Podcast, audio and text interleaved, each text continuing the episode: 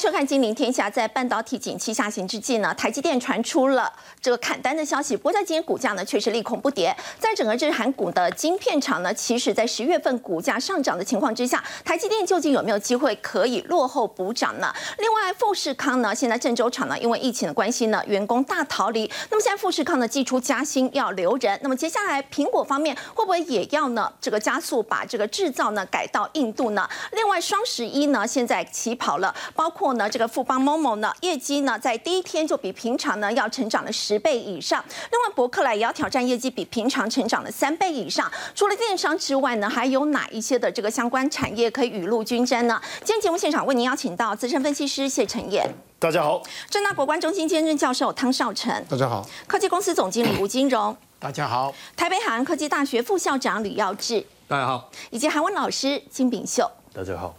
好，陈燕看到台积电传出这个砍单消息，不过在今天的股价却是利空不跌的。其实我们看到日韩的晶片股呢，十月都是强力反弹。那么大家也很关心，接下来台积电有没有机会落后补涨？好，今天当然这个讯息是非常的负面，可是台积电的股价相对抗跌，所以这个到底是利空还是不是利空？因为毕竟台积电大砍单哦，不是疑似，也不是谣传。基本上大概基本上都已经经过产业的证实。我们先看一下 DC Time Asia，它这个标题特别谈到台积电的主要客户持续在削减订单，并不是偶尔的一个偶发事件，而是持续在削减。当然台积电说哦，明年它还是很有信心，可是在它充满信心的情况下，它却下修资本支出。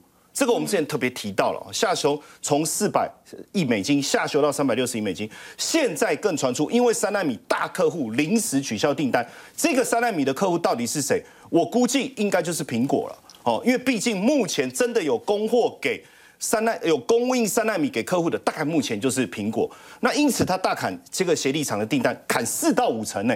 这个是相当大的一个范围，目前涵盖的大概是再生晶圆、关键耗材跟设备这些领域，这已经引引起业界的风暴了。因为没想到它砍单的幅度这么大，虽然台积电对明年还是充满信心，但是这样的一个砍单结果。对厂商来讲，大家是人心惶惶哦。而且根据艾吉维，他这里谈到一个重点是说，产能是大幅度的一个下修。之前我们已经谈到，它七纳米、六纳米的产能率大幅度的下滑，可能降到八十九十甚至八十。可是大家就想说啊，没关系啊，五纳米、三纳米还是很稳的。而且三纳米今年下半年量产，整个产能应该有机会补上。结果现在传出来，台积电三纳米的月产能会从四点四万片下修到一万片哦，会下修到剩一万片。这个下修的幅度是相当大的，所以对供应商来讲，它多方的一个订单的需求一定会大幅度下滑。所以为什么现阶段的订单对很多供应商来讲，它已经较年初减少四到五成，这个是一个很大的冲击。而且确实我们也看到台积电的大客户，像苹果啦，像 Intel。虽然大家会说，哎，可是苹果还好，可是我们已经看到十月份苹果手机的销售数字已经开始比较有明显的下滑，甚至原本的 Intel 台积电不是帮他弄了一条产线吗？第一探当时在讲，就是一条产线挪给他在新竹宝山，结果现在延后要进来，这个部分也会有影响，包括联发科、包括英伟达、包括 MD 的部分，哦，它的大货力道都超下滑或是延后的状况都比预期来的严重。所以这个部分，我觉得就是一个大利空，这个肯定没有问题。可是我特别提醒大家，我们如果注意看第三季整个营收制成占比当中，百分之二十八是五纳米，百分之二十六是七纳米，其实超过一半。是这个先进制程，那我们就在在里面，我们就在找，哎，有没有三纳米？有没有三纳米？实际上，三纳米可能要从第四季开始才会真正量产出来。这里面还有一个更更重要的数据关键，我这边提醒大家，因为这里这个艾奇维特别提到，他说月产能是四点四万片降到一万片。根据台积电官网正式的公告，包含台积电跟他全资持有的子公司。一年的产能是一千两百万片，我们把它除以十二，那就一个月一一百万片。所以其实这个部分修正的幅度跟空间，我认为对供应商来讲可能是四到五成，可是对台积电整体来讲，其实是个位数，而且百分之二、百分之三的一个调整。哦，所以为什么今天台积电的股价一开盘虽然小幅下跌，后面九点半过后就很快拉回来，而且直接拉到平盘。虽然后面稍微有一些震荡，可是尾盘还是拉上来。我觉得除了实际上，这个利空，我觉得并不是真正这么严重之外，可能对它的供应商来讲，严冲击比较大，但对台积来台积电来讲，我认为不是那么严重。还有一个更重要的利多，我们带各位看，这个利多是什么？就是亚利桑那州下个月要举行首部机台移机啊，这个呃亚利桑那州这个厂未来也会迁入三纳米，现在是先供应五纳米，未来是五纳米跟三纳米混合生产的方式。而且下半年就会开始运作了哈。那目前如果呃，实际上我们如果看它到了二零二六年的时候，大概月产能可以增加到四万片。所以这个增加的产能的部分，其实跟我们刚才讲的这个互补以后，其实还是增加了。所以你知道，所有的媒体都在关注这件事情，包括已经有传出来说，哦，拜登总统要出席亚利桑那州的落成典礼。当然，台积电有特别声明说，哎，目前。呃，有没有邀请？是不是打算邀请拜登？当然是的。但是拜登总统是不是确定会出席？目前还不晓得哦。但是如果真的出席，我相信是非常非常重要，因为整个受邀的名单目前估计大概是九百人，其中包括这个台积电供应商之外，哦，当然一些重要的这个政要人物也都在里面哦。那刘德英也会亲自率团去，所以这件事情我认为是相当重要，因为代表台积电。在整个供应链当中，它非常重要的地位，还有其他的盟友参加的过程，变成是一个非常重要的里程碑。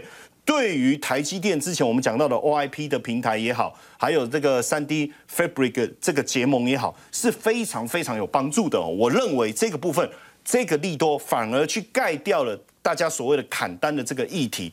那台积电再来，我们再继续看哦，哎，一个很重要的讯息哦。这个新闻传出来是说，台积电一纳米要设立在龙潭。当然，这个讯息要设立在龙潭这件事情，其实大家就想说，可是龙潭厂区已经没有足够的土地啦。诶，但是国科会旗下新竹园区管理局他有说，诶，如果厂商有需求，我们会想办法帮他排除困难。为什么？因为我们要确保我们半导体领先的一个地位啊。所以基本上应该还是会持续。评估后续的一个开发计划，所以我们看到在这里，不论是亚利桑那州，还是说接下来在龙潭可能要再往一纳米前进来讲，整体先进制程的一个发展，我觉得并没有受到太大的一个影响，这是一个主要的一个原因呐。好，那当然在这里面还有一个非常重要的关键哦，就是落后补涨这四个字。为什么我要讲落后补涨？因为日韩其实已经开始强力反弹了，从晶片。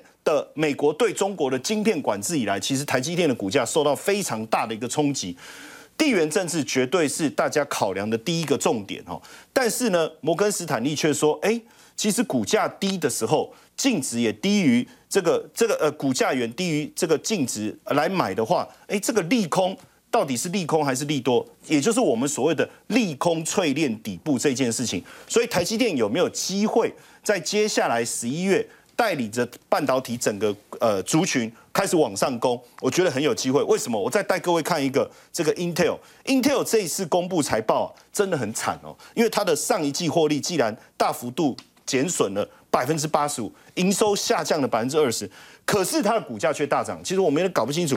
其实这一种概念叫做什么？叫利空不跌，也就是说我利空不断的出来，可因为我前面股价早就已经反应过了，所以当最后的利空出来的时候，股价反而上涨，因为后面不会再更差了。所以有一种短线触底反弹的味道了哈。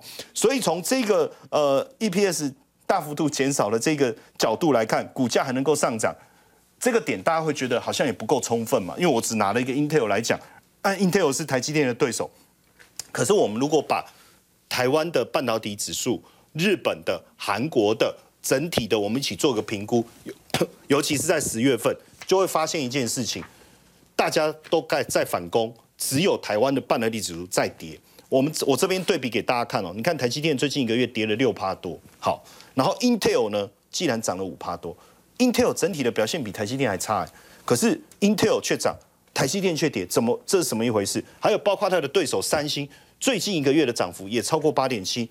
更重要的事情是什么？就是台积电的设备供应商，就是 LaserTech。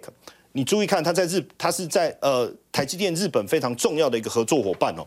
最近一个月涨了超过四成，所以我们从这样子整体看起来，利空不跌，再加上。美国的这个亚利桑那州厂的利多，再接续到整体半导体产业的环境，大部分在十月份都已经开始领先上攻，甚至它的对手 Intel 财报不佳的情况下，股价都能大涨的话，我觉得很快的，我们就能够看到台积电不止落后补涨，可能甚至带领整个半导体指数往上攻。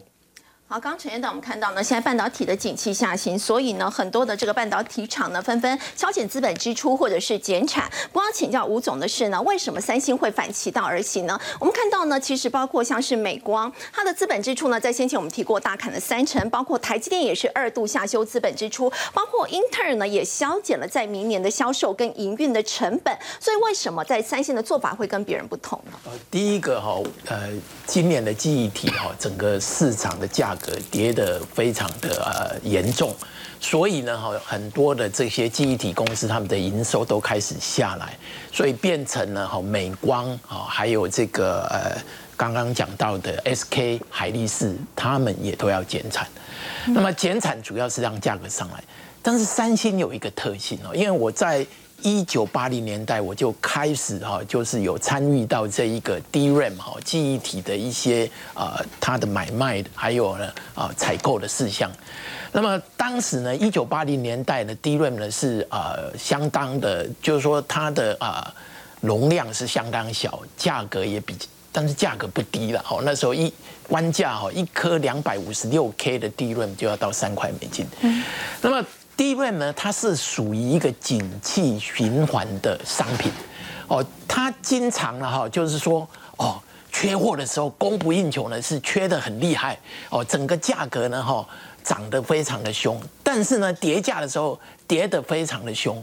那叠价的时候呢？当时啊，我们来看了，就是说，在一九九零年代的时候呢，哈，日本呢，哈，一九八零年、一九九零年代的时候，日本是占据低润的市场大概百分之八十以上，然后韩国是后起之秀，后起之秀。但是呢，低润景气循环的时候呢，每一次三星每一个人大家都要停止盖厂，三星呢，它保持每年盖一个厂，每年盖一个厂，这这个是对的。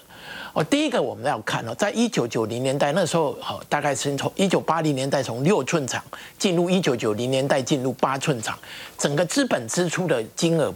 不是非常大，但是大概是一二十亿美金，不过在当时也算是非常大的资本支出。那么日本人很保守哈，市场不景气他就不盖，但是三星盖，等到一景气来的时候，三星的产能最多，他赚的最多哈。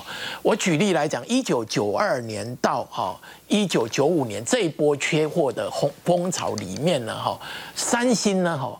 每天每天赚的非常多的钱，这个也就累积他的实力，所以三星已经成为他的一个习惯哦，他就是不景气的时候。还是继续投资，所以呢，哈，依循这个部分呢，三星好没有砍它的这个啊记忆体的这个资本支出。那另外一方面呢，除了记忆体以外呢，哈，它今年哈三星的资本支出大约是在三百九十五亿美金左右，哈，就是跟台积电台积电原来的资本支出是四百亿美金是相差不多的。但是三星有两个部分，一个是记忆体。一个是晶圆代工，那么晶圆代工大约是一百亿美金左右。那这个部分呢，由于晶圆代工，三星属于还在积极的建立它的产能的过程，所以它也没有理由去砍它的资本支出。我们要知道，三星的强大哈，有一很大一个部分是来自于它资本很雄厚。现在三星手头有的现金大约是接近两千亿美金左右，所以呢，哈，很多啊。啊，业界的分析师啊，或者是观察家都认为，三星现在哈，因为三星原先李在镕这个啊副会长哈，现在已经升任为会长。当时他哦，因为有官司缠身，所以三星很多的投资的动作哦都被受限。现在呢，李在镕已经哦。经过韩国总统的特赦以后，哦，他已经没有限制了，而且正式接任会长，那他要积极的投资。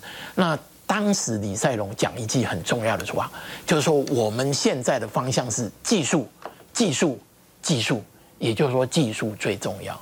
哦，所以三星在它整个复苏的过程，技术是非常的重要的。那另外一方面，我简单讲一下，其实呢，三星哈，现在三星的智慧型手机还是全球第一，它曾经被华为超越过。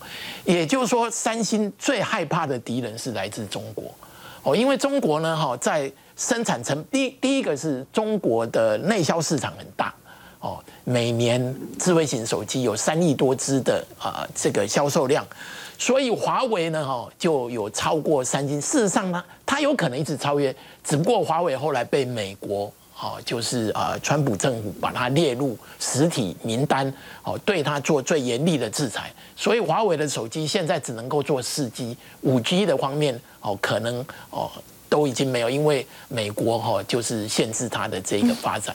所以呢，三星现在很害怕的是中国。哈，我举例来讲，中国本来都是后起之秀，TFT LCD 现在哦。中国已经超越三星很多，三星已经把它的 TFT LCD 关起来了。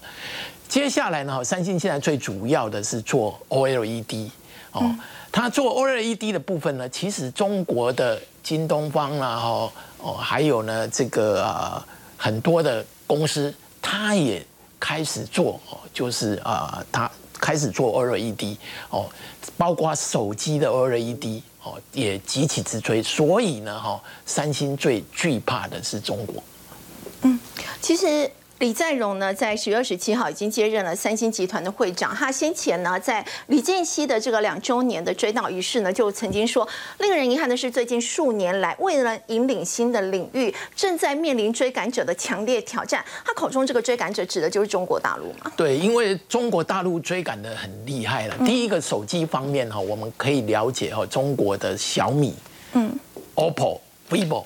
其实这三家加起来的这个呃销售量已经超过三星了哈，他们是紧接着在追追赶这个啊三星，也就是说在啊成品方面。另外呢哈，我们来看中国在啊这个家电产品哈，海尔啦哈，还有美德啦哈，美的啦哈，这几个哈这个家电产品好，它也是哦变成三星的劲敌哦。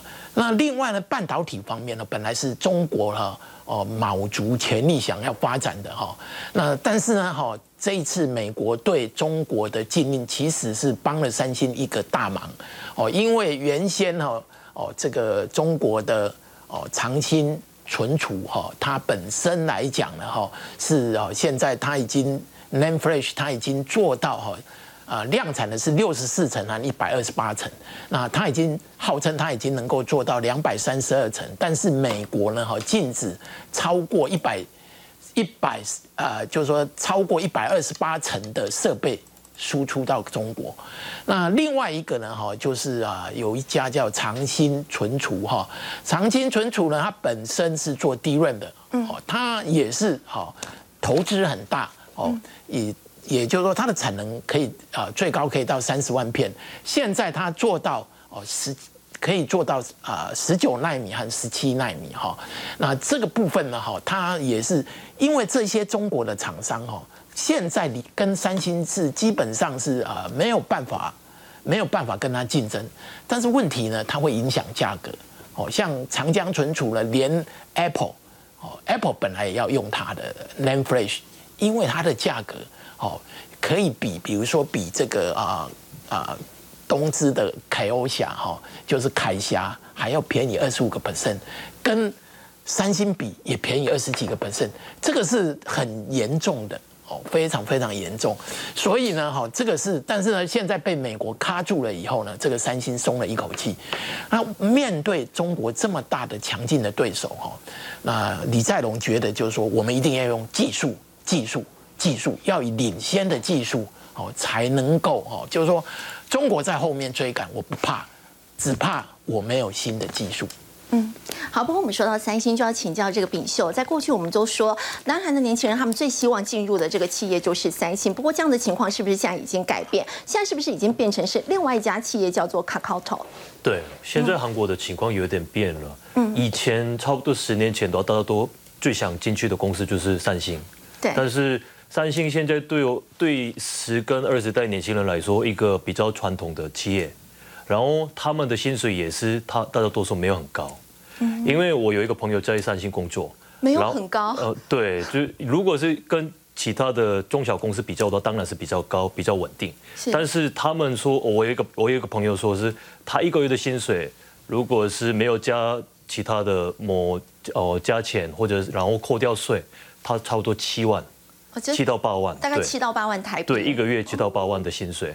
然后他觉得他这个薪水是比我们外送人员，如果外送人员很认真工作的话，他们一个月赚十几万。对，所以他们对，所以对对他们来说，三星的薪水是没有很高，而且是现在韩国的房价就跟其他国家一样越来越贵，所以大家都目标是想要买房子，但是他们觉得哦，这样子一个月薪水七到八万，那我每个月赚呃每个月存我大概我四到五万，也是要工作十年才可以买到房子。那他们因为这种情况，大多都是有点放弃结婚，然后觉得。呃，好像我在这里这个大企业公司，早上上班到晚上这么认真工作，也是我不能，我不能做我自己的兴呃兴趣的呃运动啊，或者是兴趣，然后那就买不到房子，那我干嘛要这个大企业工作？就是时间都被绑死了。对，所以大家都是越来越多人就不想要进去三星，而且是韩国呃韩国三星是比较传统的大企业嘛，所以他们里面备份的那些气氛也是很多年轻人不喜欢。对，所以他们就上面可能卡了一些很资深的，那年轻人永远都没有机会可以上来这样。哦，对，然后就现在刚刚呃那个主持人讲到，就是我们现在那年轻人比较喜欢的企业是哪一个？对，现现在年轻人比较喜欢卡卡公司，因为他们觉得是呃卡卡公司有未来。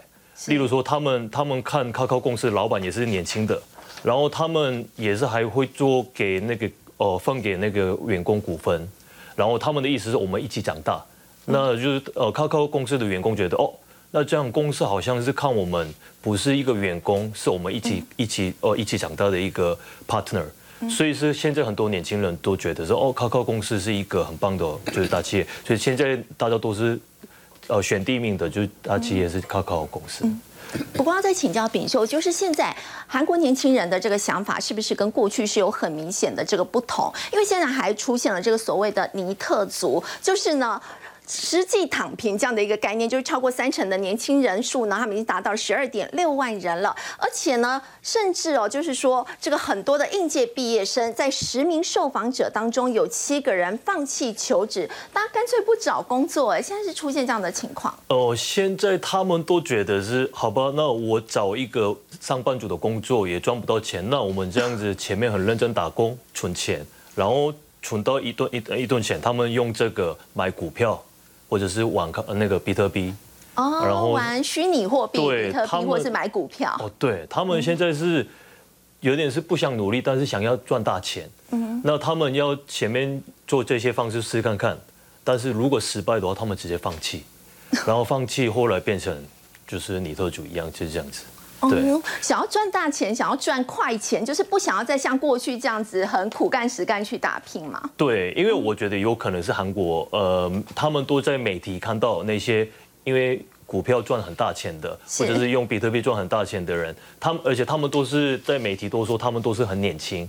例如说，我看到一个韩国的新闻，有一个二十五岁的人玩比特币赚了韩币什么一百亿，然后他现在是开几个店，然后他在玩。然后很多年轻人都都在羡慕这个方面，所以韩国现在年轻人都是不想要正常的工作，很多人是想要这些方面，就是跟他一起走。对，好，刚比修带我们看到呢，其实跟过去相比呢，这个韩国的年轻人他们的观念已经跟过去差很多。不过我们说到，其实这也会影响到整个国家在未来产业的发展。在台湾跟韩国都是所谓这个制造业大国，我要请教吕老师，现在全世界景气下滑。那么 IMF 预测说，台湾的人均 GDP，那么在今年呢会超过韩国。那么当然很重要的原因就是半半导体的部分呢是撑起了半边天。那你觉得台湾来领先韩国这样的一个情况会持续很久吗？台湾真的有这样的一个优势吗？这个两三个礼拜前，我很多朋友很高兴哦，大概有一打的朋友在在台湾的这个内阁当部长。嗯，那我想说大概高兴个一分钟就好了。因为一分钟马上就可以找得到理由，说为什么台湾的人均 GDP 在这个时间点会超过韩国，啊，甚至超过日本。第一个最重要就是汇率因素嘛，啊，因为韩元跟日元这个幅度大幅贬值，台币并没有贬那么深哦，所以当然换成美金来讲，台湾就比较占便宜嘛。嗯，好，那另外一个就是说，其实这个如果比这个这个人口来讲的话，其实三个国家半斤八两哦。但你看未来哈，台湾的人口搞不好比韩国跟日本还要少。那分母变小了，那当然整个人均就往上冲。你说这个有什么好高兴的啊？所以只要高兴一分钟就好了哦。那我个人是认为说，有一个比较准的指标，其实应该是那个我们这个制造业的附加价值率了哈。那么过去来讲的话，呃，大概十几年前我在帮经济部做相关研究的时候，那时候我们的制造业的这个附加价值率表现的其实不好，大概百分之二十二左右哎。那现在一路冲到百分之三十二哈。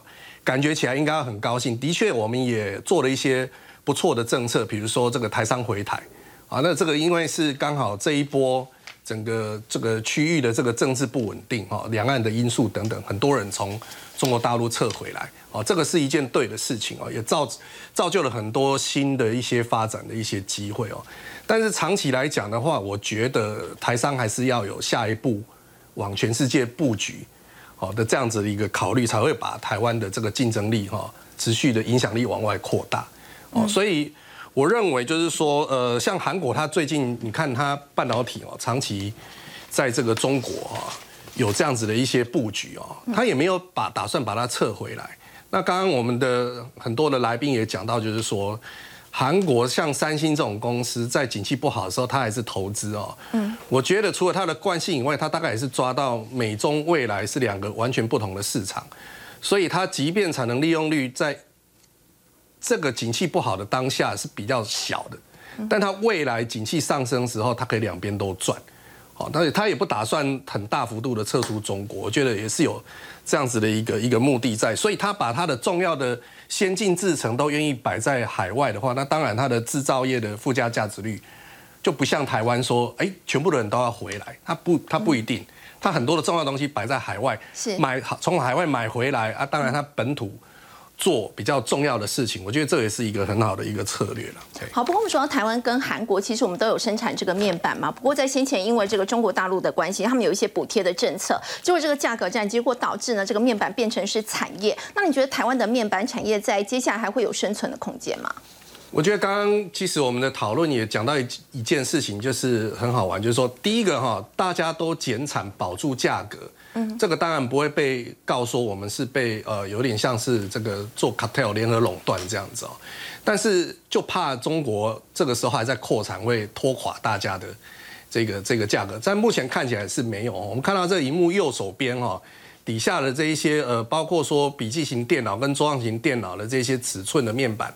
十月份的叠价已经比九月份要来的收敛了，所以有一部分的面板业者是觉得说，如果大尺寸面板跟中尺寸面板的库存消化的比预期要来的不那么悲观哦，甚至是更乐观的情况下哦，景气有可能会呃在未来的可能两到三季里面会看到一个相对落底的状况。第二个就是赶快去做一些新产品哦，那这个新产品其实有小的也有大的。嗯，什么样的新产品？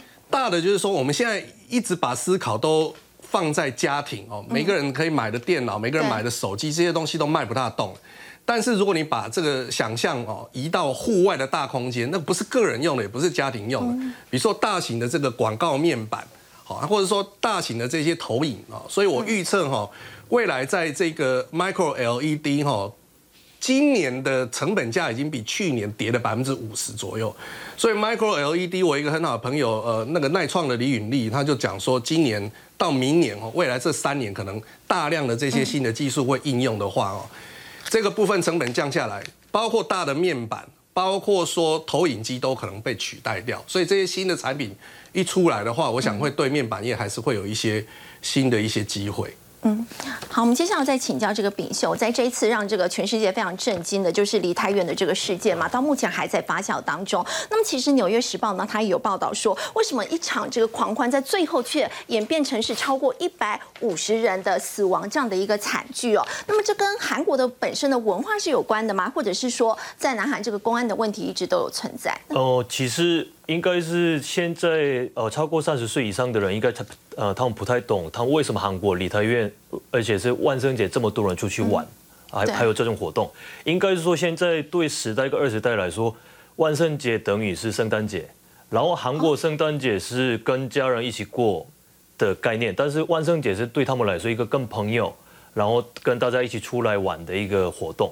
然后梨泰院是一个很多外国人的地区，在韩国。然后以前因为美军美军在那边，然后很多外国人住在那边。然后梨泰院所有的店面跟夜店或者酒吧都是很有外国的特色，所以是因为万圣节是国外的活动，所以韩国人而且是对来这个年轻人来说，哦，想到万圣节就是第一个想到就是梨泰院。然后我也是以前呃疫情前五年前也是去过万圣节活动了，在梨泰院，那时候也很多人，那时候也是差不多十，也是跟这次一样十几万。十几万个人在里面，但是没有发生过这件事，因为那时候的警力是五百多个人，而且我那时候有的对我来对我的经验来说，警察都一直管人家，例如说什么交通整理，哦，有在现场指挥啊，或帮忙疏导啊一些，嗯，跟这次一样，也是人到呃人多到不能走路，什么警察都帮我们管理的，你们往前走，你们往后走。然后外面乱停停车的，他们会都会让他们离开。所以我那时候就是在在里太院玩，里太院玩的时候，我其实蛮安全的玩。然后我这次因为三年疫情的关系，都嗯，然后这是解封第一次办的里太院万圣节活动。然后我其实有预想过，就是这次也是应该很多人出来玩。是，然后我也看到这十万多人出来玩，然后我有几个学生，台湾的学生也是在那边，然后他们拍给我说，哦，老师，李太院真的很多人，但是我后来就是呃，我也在外面的时候看到韩国的新闻，李太院发生这件事，我很吓到，然后我直接打给我的家人跟朋友说，然后也是学生们说，你们还好吗？他们说没有。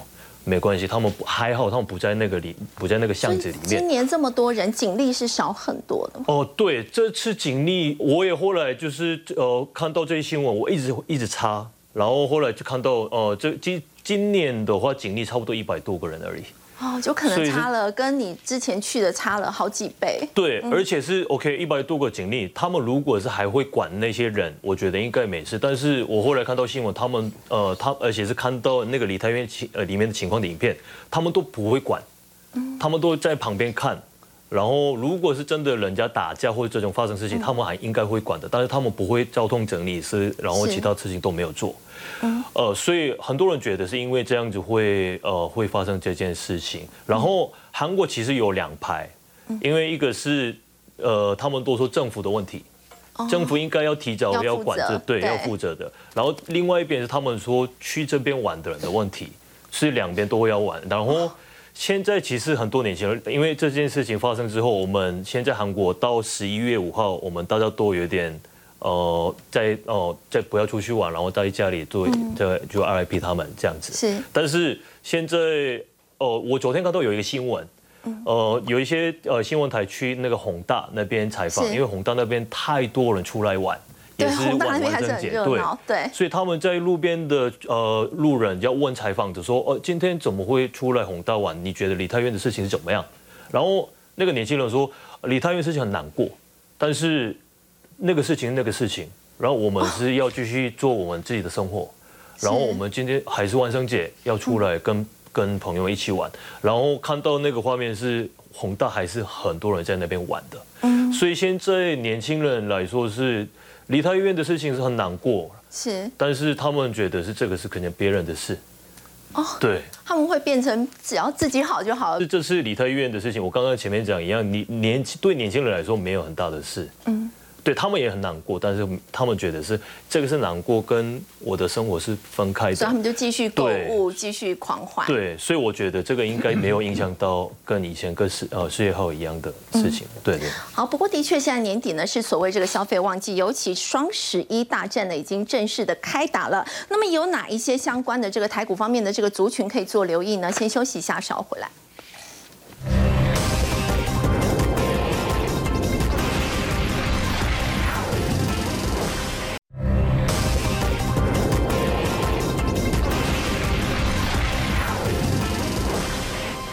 双十一大战开打了，要请教陈燕哦。除了这个电商物流之外，还有哪一些族群呢？可以受惠这个购物节，可以跟着雨露均沾？没错，今年我想双十一会特别受到大家的关注哦，因为毕竟上半年的买气相当的低迷，所以这一次，呃，我们讲电商三雄哦，包括富呃 Momo 在内，大家已经提早开跑了。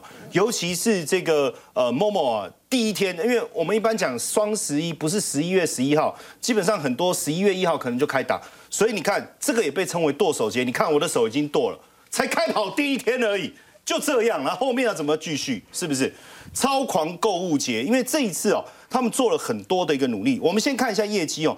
开跑第一天，业绩就比平常成长了十倍，十分钟就破亿。对，为什么这一次他们做了很多的暖身，包括在流量的部分增加它的流量百呃超过三成，还有一个就是站板的空间，就是说我先把货准备好，我能够更快速的送达。因为去年其实大家没有料到疫情过后的一个消费力道会这么强，而且强到第一个。呃，网络上去的流量是不没有办法应付的。第二个是出货的速度，整个都受到影响。所以今年他们其实做了非常好的一个准备，希望迎接再一次这个很好的一个双十一。可是大家会觉得很奇怪，今年不是物价上涨吗？不是不景气吗？可是我要特别提醒大家，不景气是明年还没有到。这第一个，第二个是前面的物价上涨，大家其实真的。缩衣节食，减少消费。不过也可能是因为物价上涨，那么购物节它就是折扣会很多，对，没错。这时候买才划算。这时候大家就会更精打细算哦。对。然后包括连博客来也在双十一，因为博客来其实已经跨足百货精品这这一块哈，它甚至在婚纱这一块，它也跨足，所以也希望能够业绩成长三成。但我相信在这当中，大家更关注还有另外一个也是某某的对手，就是 PC Home，因为 PC Home 已经开跑一周，它的第一周哎用折价券，因为。购物嘛，大家一定要便宜，已经超过一千一百万了哈。那客单价已经成长百分之二十，是。而且这一次哦，我我相信去年哦，PC 用跟 Momo 一直被拿大家拿来作对厮杀。我我在 Momo 购买的货已经到了，你到了没？我在 Momo 这个比较便宜，你你那边有没有折扣？真的被比较到这一次 PC Home 提早五六月就开始做压力测试，对，真的是很重要的压力测试哦。而且呢，量基本上。结账购物车去年爆掉的量，就去年它爆掉嘛，是它这一次再往上加百分之五十，就是要应付这一块。而且去年我跟大家坦白讲，PC Home 的物流被骂到臭头，被骂到臭头，物流的部分哦，嗯，哦，所以这一次他们也做了非常大的改善呢。我们在讲物流的时候，我会先讲这个宅配通，很多人会拿，比如说家里大龙，哦，那可是家里大龙是大部分是送大型的。比如说家具啊，什么这这一类的，那一般来讲，我们通常这种双十一购物节，实际上大家剁手哦，对，剁手，剁手的部分应该还是以三 C 啊，或是平常彩妆，哦，一些比较小型的，所以应该还是宅配通会比较有机会。嗯，那宅配通我特别帮大家看了一下，因为其实它今年第二季哦还没有进入购物节，其实它的第二季的业绩已经开始成长了，嗯，所以表示电商的部分，即便疫情过后解封。大家还是非常熟悉，或是非常适应在网络上购物这件事情，更懒，越来越懒得出门了哦。那当然，因为这一波上一波在二零二一年，当时其实爆冲啊，也是因为 Momo 的关系，让它股价暴冲。可是这一波持续的一个修正哦，股价已经掉到五十块以下。那如果我们以最新一季获利零点第二季哈零点七四来看，其实股价大概不呃，今年可能有机会赚。大概在三块附近的话，其实目前本一比应该还算可以啊。可是为什么没有受到大家的青睐？我觉得因为连大型的电子股本一比也都跌到这里，甚至比它更低了。所以自然而然大家会觉得说，那我买这个物流股干嘛？当然还有被海运。三雄影响，大家看到货运相关的，其实都会有一点担心。我觉得是一个原因呐。哎，陈燕，在过去因为某某大家知道它业绩很好的关系，所以很多人其实也会买富邦美来做持股。那你现在还会这样建议那基本上，因为富邦美它过去往年的配息大概都有八块钱。对。但是如果我们从这个八块来去计算的话，其实殖利率比台积电还差。所以现在会变成说，如果我真的要存股的话，那我不如买台积电。我为什么要买富邦美？我觉得这是一个主要原因呢。是。还有一个，我觉得在获利的部分哦，其实呃，它大概一一年大概可以赚十二到十四块。其实大家仔细算一下，本一比就知道，其实很高。而且目前的成长力道其实还是没有跟上，但是因为实在跌太深了，你看过去最高是两千一百九十块，然后现在跌到不到五百块的话，我觉得这一这一次还是有机会了。是，但是它变成你购物节差不多业绩公布了，你大概就可以闪了哦。那另外一个就是呃，因为电商这个是。富邦美是纯电商，那九一 A P P 它是一个电商的整合，这也是一个潮流，把各个电商平台，你你你想要上呃在网络上卖东西，你通通来我的 A P P，哦这样的一个整合。不过我们看它最新一季第二季公布获利是零点六来看的话，其实一年大概赚两块多，本一比还是稍高。这个我觉得是目前普遍电商股的一个问题，就是本一比其实有点贵。富邦美之前本一比多少？一百倍，哇！然后然后我们就说，那它有成长一百趴吗？所以这是目前电商股面临到的最大问题。是，但是我因为我毕竟我们是希望找出一个投资的亮点，就电商这个这个双十一的购物趋势，我觉得真的是很有机会。这里面我我带大家去看一个，Oh my God！这个股价之前跌到大家喊 Oh my God，但是这一次我我我告诉各位一个小亮点哦，去年第一季哦到到这个第三季第，这样当时我们不是讲电商很很旺的时候，它大概就赚零点五到零点六，可是你知道它现现在还没有正式的到那个，因为第二季的业绩出来还没有正式到双十一嘛，嗯，你知道它赚多少？一一点三四哎，是，就是它从一个零点五。过去了旺季赚零点，成长很多，等于是说还没有到旺季，它的 EPS 已经翻倍了，对，已经翻倍了。可是很妙的事情是，它的股价是持续修正的，所以表示大部分的投资人今天今天我我们我们特别谈这个，就是要告诉大家说，它被大家忽略了。就是说，我们在看这个购物节的时候，你去看电商，你可能去看物流，物流，可是你忘了，你你所有的消费，你都要在网都用手机去操作，而且第三方支付过去是不被大家，比如说不习惯，可是疫情过后，大家非常的熟悉，所以你看它的业绩的暴冲，然后最近你注意看到法人的持股，相较于其他物流也好，电商也好，它最大的不同是，它已经连续一二三四五六七七周了。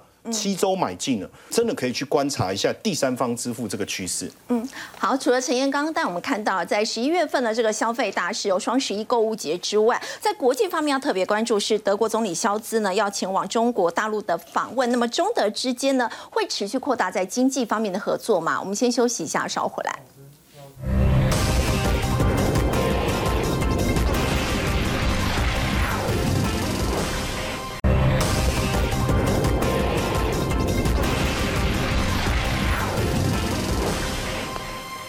李肖子呢，在十一月初就要前往中国去访问。那么比较特别的是，在这一次有十二名的德国企业代表呢，会陪同肖兹一块来出访中国。就要请教汤老师，这是不是代表说，在中国跟这个德国之间，接下来他们在经贸方面的合作会更加紧密？那绝对的啊！那我想把目前的这个情况啊，把它归纳成三句话：第一个，德国经济衰退；第二个，对美也有怨言；第三个，只好向中中国。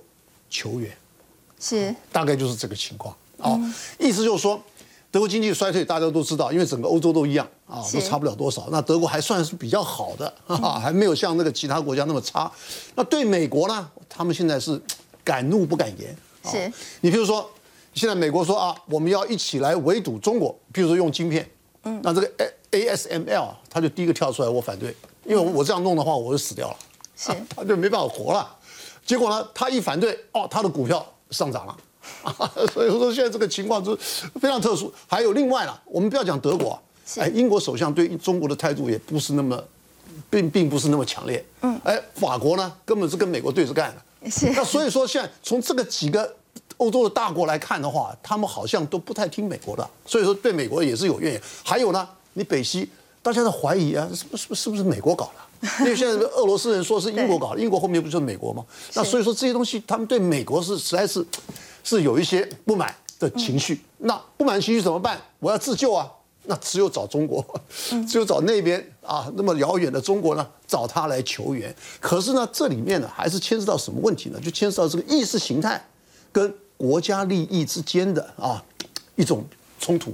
什么叫意识形态？意识形态这这个意思呢，就是说，哎，我跟你做生意。你这个，譬如说中远集团，你中远集团，你根本就是在他们来来看的话，你里头又有党组，啊，又是受到共产党的支支持，那你这个到底是什么企业啊？那我跟你怎么怎么竞争啊？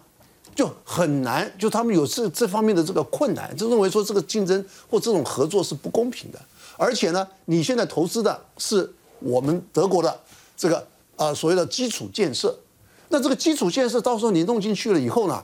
哎，它对德国的这个经济的这个影响是比较严重的。是啊，那可是从另外一个角度看呢，因为这个中远啊，它还在比利时、在荷兰，它也都参股了。那好了，他说，如果说你德国不给我，那我把德国的这个企业、汉堡的这些啊，这个呃集装箱的这种这个运送啊，我都把它搬到荷兰、搬到比利时去。那你德国怎么办？那德国当然他必须要还是要跟进嘛，啊，那所以说这里头又可以从另外一个角度看呢，这就是政府的立场跟这个商业的利益啊，这里头还是有一些冲突的。为什么？就是因为现在这个政府啊，尤其是这个外交部长。他是绿党的哦，抗中情绪极端高昂，然后再加上这个财政部长，财政部长又是那个自由民主党的，那自由民主党根本就是他本来就反共的，那所以说他觉得这个对中国大陆呢，必须要保持距离以策安全啊，那一定要走这条路。那可是呢，这个大企业根本就不甩你。对，哎，在过去的这今年的这几个月当中。那些德国的大的这种企业，比如说它的这个汽车很汽车厂，Benz 啦、BMW 啦，还有那个化学厂，B BASF 啦什么的，这些在那边投资加码了百分之三十到四十。那所以说现在很多很多人在讲了，你现在德国，你现在德国人，你是不是从这个俄乌的陷阱要跳到中国的陷阱？这个是一个很大的警告！那他们自己要看着办。嗯。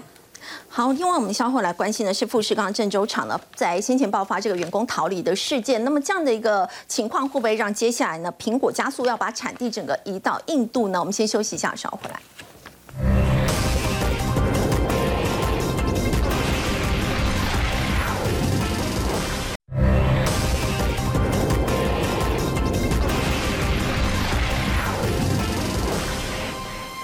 富士康郑州厂呢爆发了这个员工逃离的事件，不过在这个事件之后呢，富士康现在传出要加薪啊，用奖金去留人。光请教吴总哦，这个事件之后会不会也加速接下来苹果把整个供应链搬到这个印度呢？第一个一定会哈，因为以美国国家的政策来讲，他们希望把呃这个中国的供应链呢哈，逐渐的撤离中国。哦，因为这样呢，哈，才能够削减中国的实力。哦，那我们可以看得到，其实哦，原来印度都只做那个比较哦，就是旧的 iPhone。今年很快的 iPhone 十四也在印度生产了。哦，所以呢，哈，以美国的立场呢，哈，他们会要求苹果，以美国政府呢，当然苹果自己也有自己的考量。所以我简单的来看哈，因为中国以往是世界工厂，第一个中国的成本也增加了。第二个呢，地缘政治的关系，好，大家尽量把整个生产链往外移，哦，那这个部分就是中国可能中国的生产链是供应中国内销市场，因为中国的市场已经很大了。那么如果哈供应国际市场，可能会往印度、越南或者是其他的东南亚国家移动。哦，红海这一次郑州厂这个事情呢，对苹果影响很大。然后中国持续用这一个动态清零的话，让所有的制造业也觉得留在中国是相当啊有危险的。哦，也就是说，等于有时候生产会来不及。那么对苹果供应链而言，哈，红海他们会应该是继续的往。越南往印度或者是其他的中国，呃，其他的东南亚国家移动，哦，这样才能够确保哦整个供应的正常，哦，这个是好，我想对于苹果最佳的策略。那如果接下来的它的出货呢？苹果在高阶手机这一块，现在。